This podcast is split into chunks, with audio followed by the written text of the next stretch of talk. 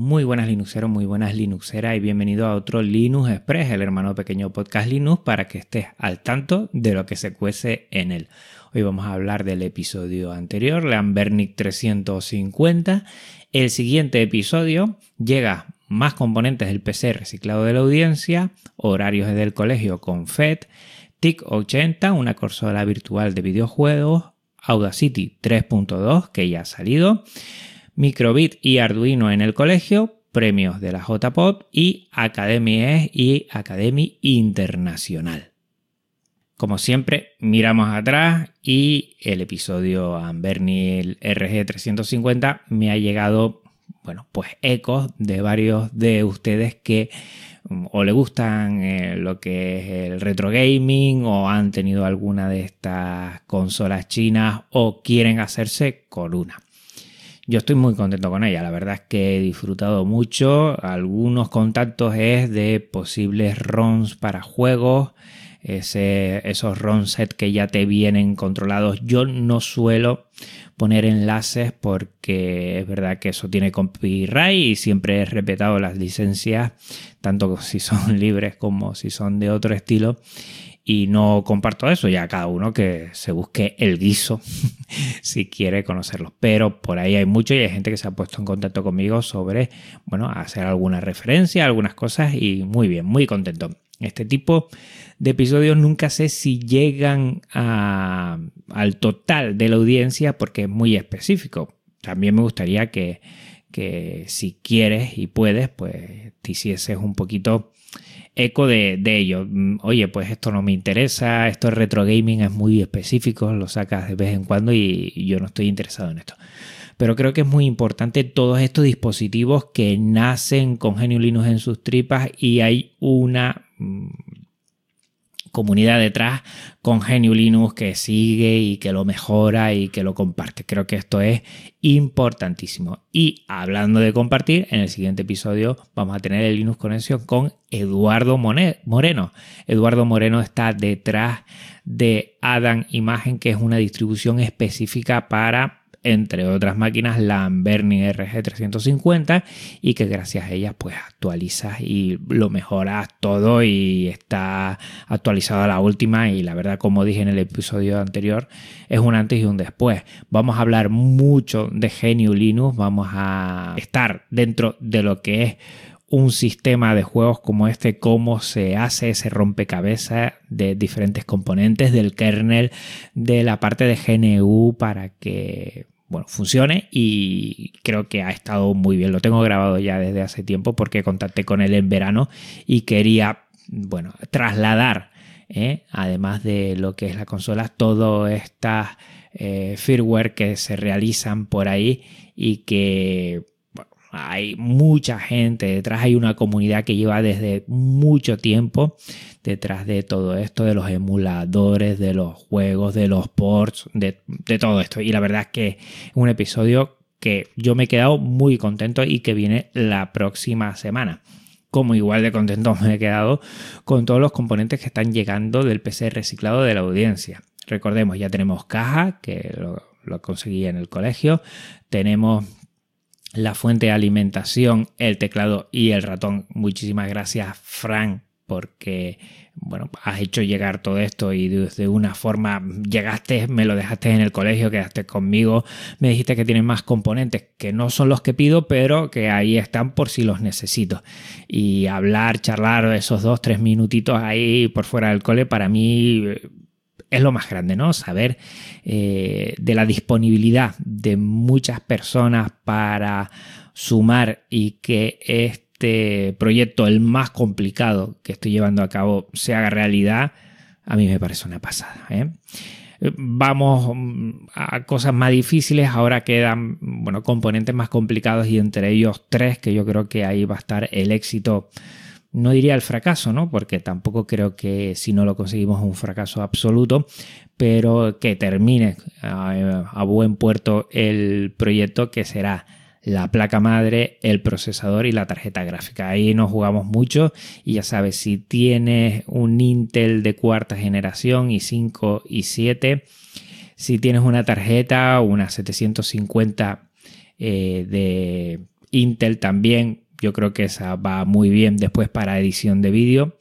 Y también, bueno, la placa que sea compatible con todo esto. Entonces, mm, vamos a ver si lo vamos consiguiendo. Igual tú lo tienes por ahí, pero vives lejos de Tenerife. Y la verdad es que ponte en contacto conmigo y nos ponemos de acuerdo y hacemos que esto salga para adelante, que yo creo que eso es lo bonito. Ya tengo la intención de que todo lo que será eh, armar el PC lo voy a hacer con alumnado del colegio. Tengo también el compañero que lleva la parte, vamos, de TIC, el que es la persona que está de mantenimiento de TIC y seguro que se une también porque hace tiempo con los chicos hicimos algo parecido con un ordenador y bueno, informaré de todo. ¿eh? La verdad es que estoy muy contento. Recuerda que en PC Reciclado, podcastlinux.com barra PC Reciclado, que te lo dejo en las notas del programa, lo que estoy realizando es tachando todo lo que va llegando ya. O sea que estate al tanto, pásate por ahí, podcastlinux.com barra PC Reciclado y bueno, pues ahí tendrás eh, qué falta, el listado y, cómo vamos. Si resides en Tenerife y tienes algo de esto, los monitores, por ejemplo, también va a ser importante. Oye, mmm, contacta conmigo, pégame por Telegram eh, un aviso y hablamos, ¿eh? porque así, por ejemplo, con Frank ha sido posible conseguir ya todo esto que tenemos. O sea que genial, genial. Estoy muy contento. Y fíjate que, bueno, nos vamos a dar de aquí a diciembre a ver cómo va y después de diciembre veremos. Y al principio yo creía que esto iba a costar bastante y sigo pensándolo, pero estoy muy animado, ¿eh? estoy muy en positivo con este proyecto y lo vamos a conseguir. Cosas que pasan en septiembre también, lo dije en el anterior, son los horarios generados con FED. Y a partir de FED, este programa para generar horarios, hasta compañeros que tienen otros sistemas operativos como los Mac de M1 pues también se lo han puesto y eh, el, mismo compañero pues ha hecho de su etapa su eh, horario o yo he empezado a ayudarle y él ha seguido la verdad. Y estoy muy contento muy contento por eso. La verdad es que es un programa eh, bueno que al principio hay que cogerle un poquito eh, cómo se organiza para tú mentalmente también ir al unísono, pero una vez hecho, la verdad es que te permite de todo, de todo. Es muy específico, se utiliza una vez al año prácticamente porque una vez genera los horarios mm, no lo cambia, una vez lo termines y lo finalizas no, no estás con él, pero es un programa que creo que, que vale la pena darlo a conocer. O sea que ahí lo dejo. Mm, siempre en septiembre. Tengo que tocatearlo un poco. Igual en julio termino, empezamos a hacerlo, perdón. Y en septiembre ya rematamos con algunos cambios de última hora y viendo que todo va bien y ya está. La verdad es que, eh, bueno, genial. Y también de todo lo que he estado, eh, bueno, disfrutando del Lamberni, he conocido un sistema eh, para que es el TIC80, que es una consola virtual de videojuegos libre. Eh, todos igual, si te mueves en esto de las retroconsolas, mm, conocerás Pico 8. Pico 8 es una consola también virtual, o sea, no existe físicamente, pero tiene su sistema operativo en el cual puedes crear juegos o jugar a juegos es como, para mí, como el Spectrum, ¿eh? como el sistema operativo del Spectrum, más o menos, bueno, así, de 8 bits. Muy básico, pero que hay una comunidad detrás y que es muy interesante. Pico 8 es privativo, pero está TIC 80. Y he mirado algunos jueguitos, he visto cómo, bueno, cómo lo puedes descargar en lo que es GNU Linux, también utilizarlo tanto para crear juegos como para jugar a juegos. ¿eh? Y uh, estoy encantado, me encantan, la verdad. ¿eh? Siempre lo he dicho, yo creo que si alguna vez consigo, consigo, que tengo alguna idea en mente muy básica, hacer mi jueguito, mi, mi jueguito básico, eso sería para mí lo máximo. Desde que tenía 10, 12 años en el colegio siempre tenía esa ilusión, hasta me crees mis sprites, bueno, por aquellos tiempos, ¿eh? en lo que son hojas cuadricoladas de momia, me acuerdo mucho, me acuerdo muy bien de eso. Y si consigo, bueno, intentar aprender algo para hacerlo, sería una pasada. Estaría súper ilusionado. A ver si, si consigo algo. Más cosas, Audacity 3.2 había dicho esta semana pasada que salió la beta y ya está la final. Mm, bueno, pues me he bajado el final y todavía sigue teniendo algunos escollos. Personalmente creo que la han sacado demasiado prematuramente. Mm, pero ahí está. Algunos cambios muy sutiles de la parte gráfica. Tiene lo de eh, bueno, poder utilizar todos los efectos eh, de forma que eh, sea instantánea y también eh, soporte para nuevos efectos, eh, nuevos plugins. Eso está muy bien, sigue avanzando Audacity. La verdad, yo no entro en la polémica de que si nos están bueno, siguiendo, si nos controlan con el programa, todo esto. Yo doy un voto a favor a Audacity y no voy a entrar en ello y creo que están haciendo un trabajo enorme, aunque me extraña que de la beta a la final no haya pasado prácticamente nada. No sé si en otros sistemas operativos estará muy bien. Sé que lo que es em, los plugins hay algunos que no funcionan muy bien, por lo menos en Linux. ¿eh? O sea que tendremos que ver cómo siguen esto y yo auguro que por lo menos en Linux muy pronto tendremos algunas actualizaciones de bugs porque, porque lo hay, porque lo hay. Aún así, yo grabo siempre con Audacity. Estoy con versiones anteriores hasta que no se estabilice. No lo voy a hacer.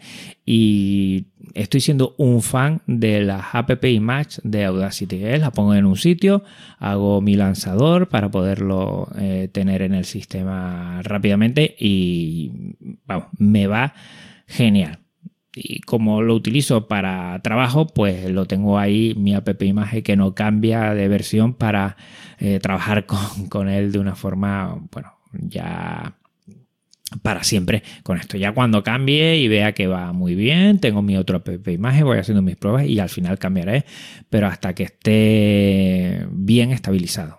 Hasta entonces prefiero seguir con algo seguro. Y este año en el colegio tenemos Microbit, que ya lo comenté hace tiempo, una tarjeta de hardware libre y software libre, aunque detrás está Microsoft. y eso nos llama mucho la atención a los que somos eh, bueno, amantes del software libre. Y, y Arduino también vamos a tener en el colegio en lo que son las clases formales, ¿no? Dentro de, computación, en algunos momentos, en algunas asignaturas. Ya teníamos desde hace tiempo esa asignatura extraescolar que yo también ayudé con un empujoncito a que se realizara. Y súper contento, la verdad. Microbit, eh, pues ha sido para mí una sorpresa. Una sorpresa porque la desconocía.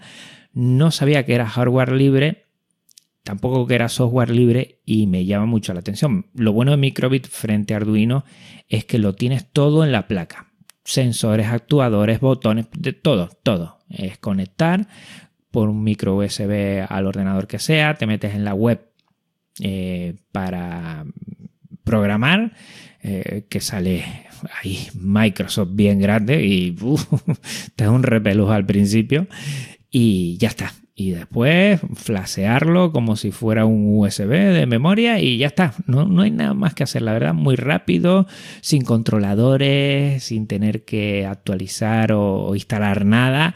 Muy, muy bien. La verdad es que están haciendo un gran trabajo y caerá, caerá algún episodio de esto porque creo que es muy interesante y muy desconocido.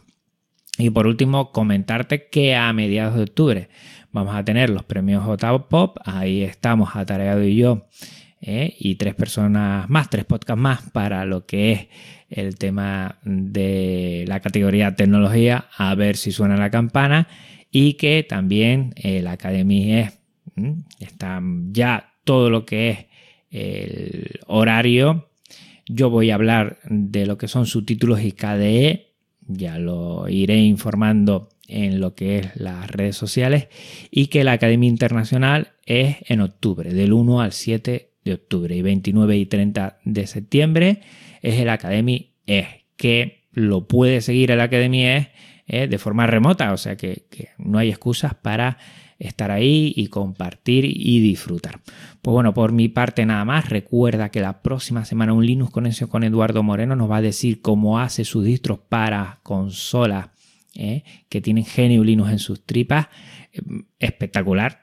Te va a gustar mucho si te gusta este mundo y que dentro de una semana volvemos otra vez aquí a un Linux Express. Un abrazo muy fuerte Linuxero, un abrazo muy fuerte Linuxero, cuídense mucho y nada, nos escuchamos pronto. Chao.